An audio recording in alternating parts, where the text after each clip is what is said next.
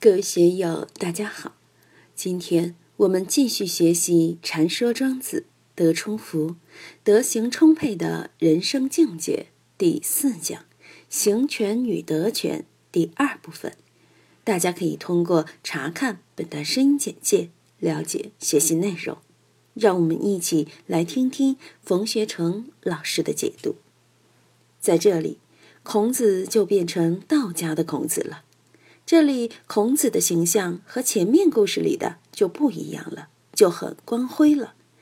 孔夫子没有见过哀开陀，但是他通过几个比喻来说明这个问题，就回答了鲁哀公的提问。孔夫子说：“秋也常始于楚矣，是见子食于其死母者，少焉驯弱，皆弃之而走。”孔夫子说。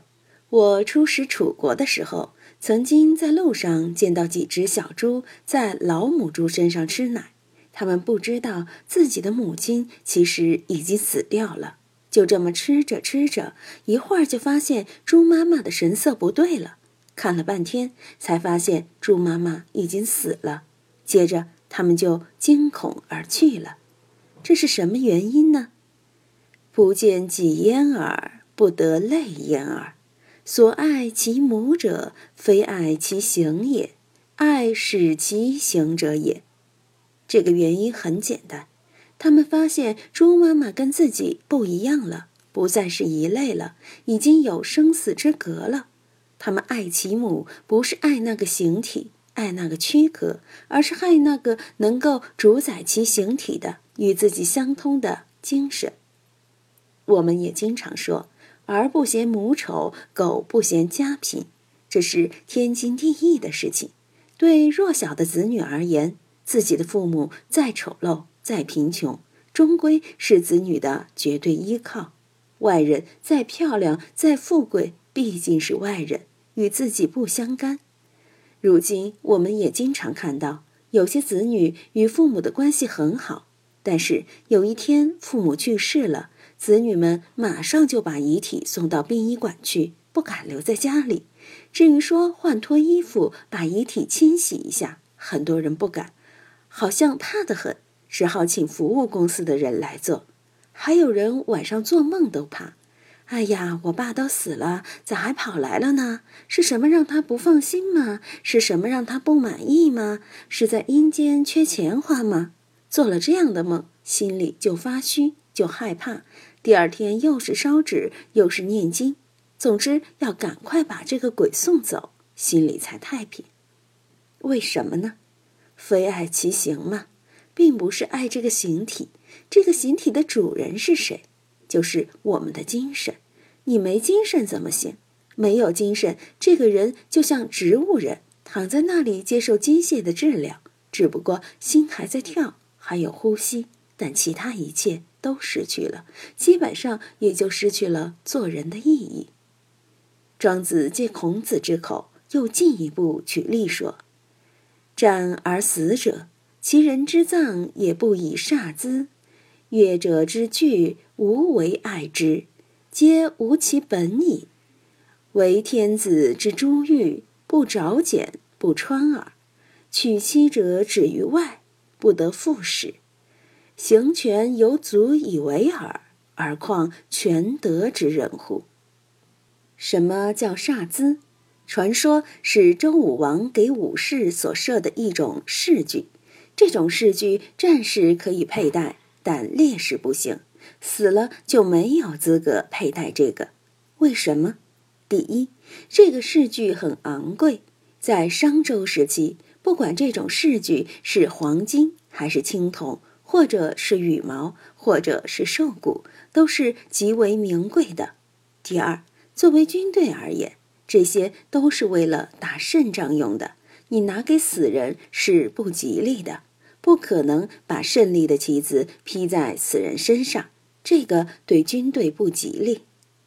乐者之具，无为爱之。没有腿的人，你给他再好的皮鞋，他有无贪爱之心？不可能有贪爱之心嘛？没有手了，你还戴不戴手表呢？当然不可能了。眼睛都没有了，你还买个等离子电视？耳朵已经聋了，你还去买套立体声环绕音响？再好的音乐，你都没有机会去享受了，也不会去贪恋那个了。所以，眼耳鼻舌与色声香味是对应的。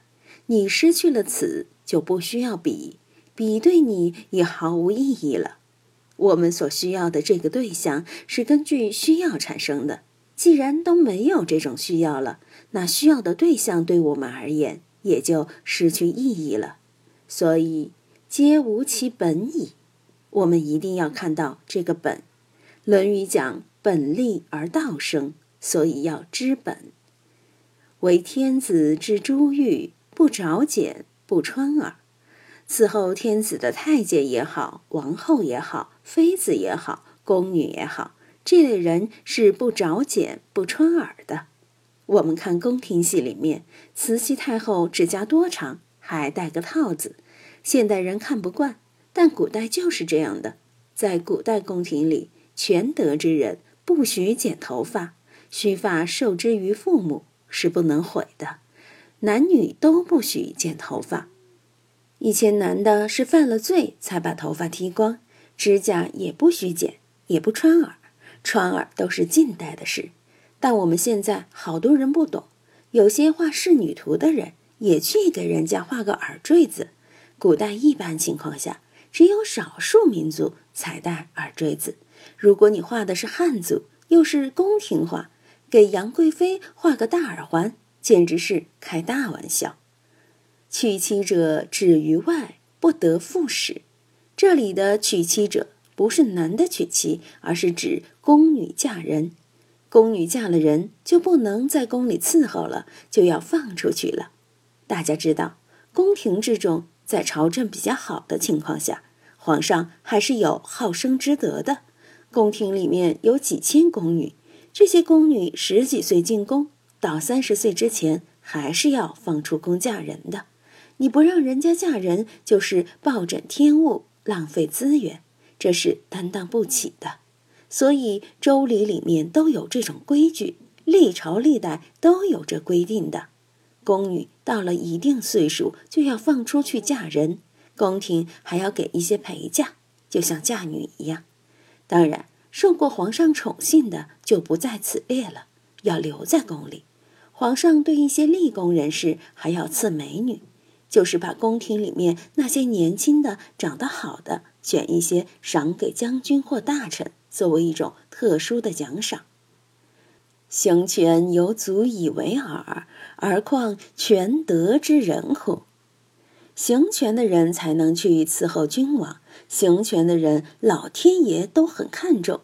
就像古代寺院里的出家人，残疾人是没有资格的。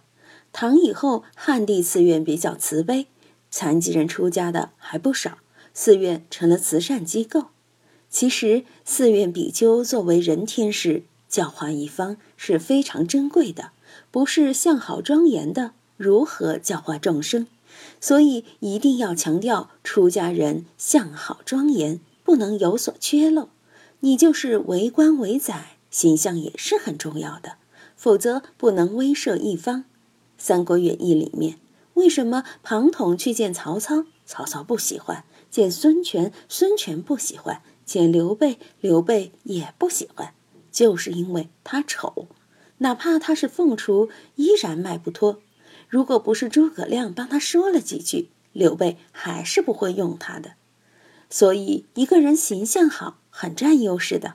女孩长得漂亮是靓女，到哪里都会受欢迎；男生是帅哥也受欢迎，长得丑就有点受排挤了。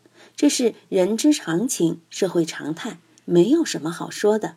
所以，全行的人待遇都不同，大家对他的感觉都不一样，而况全德之人乎？更何况是德行完美的人，那就更不得了了啊！今天就读到这里，欢迎大家在评论中分享所思所得。我是万万，我在成都龙江书院为您读书。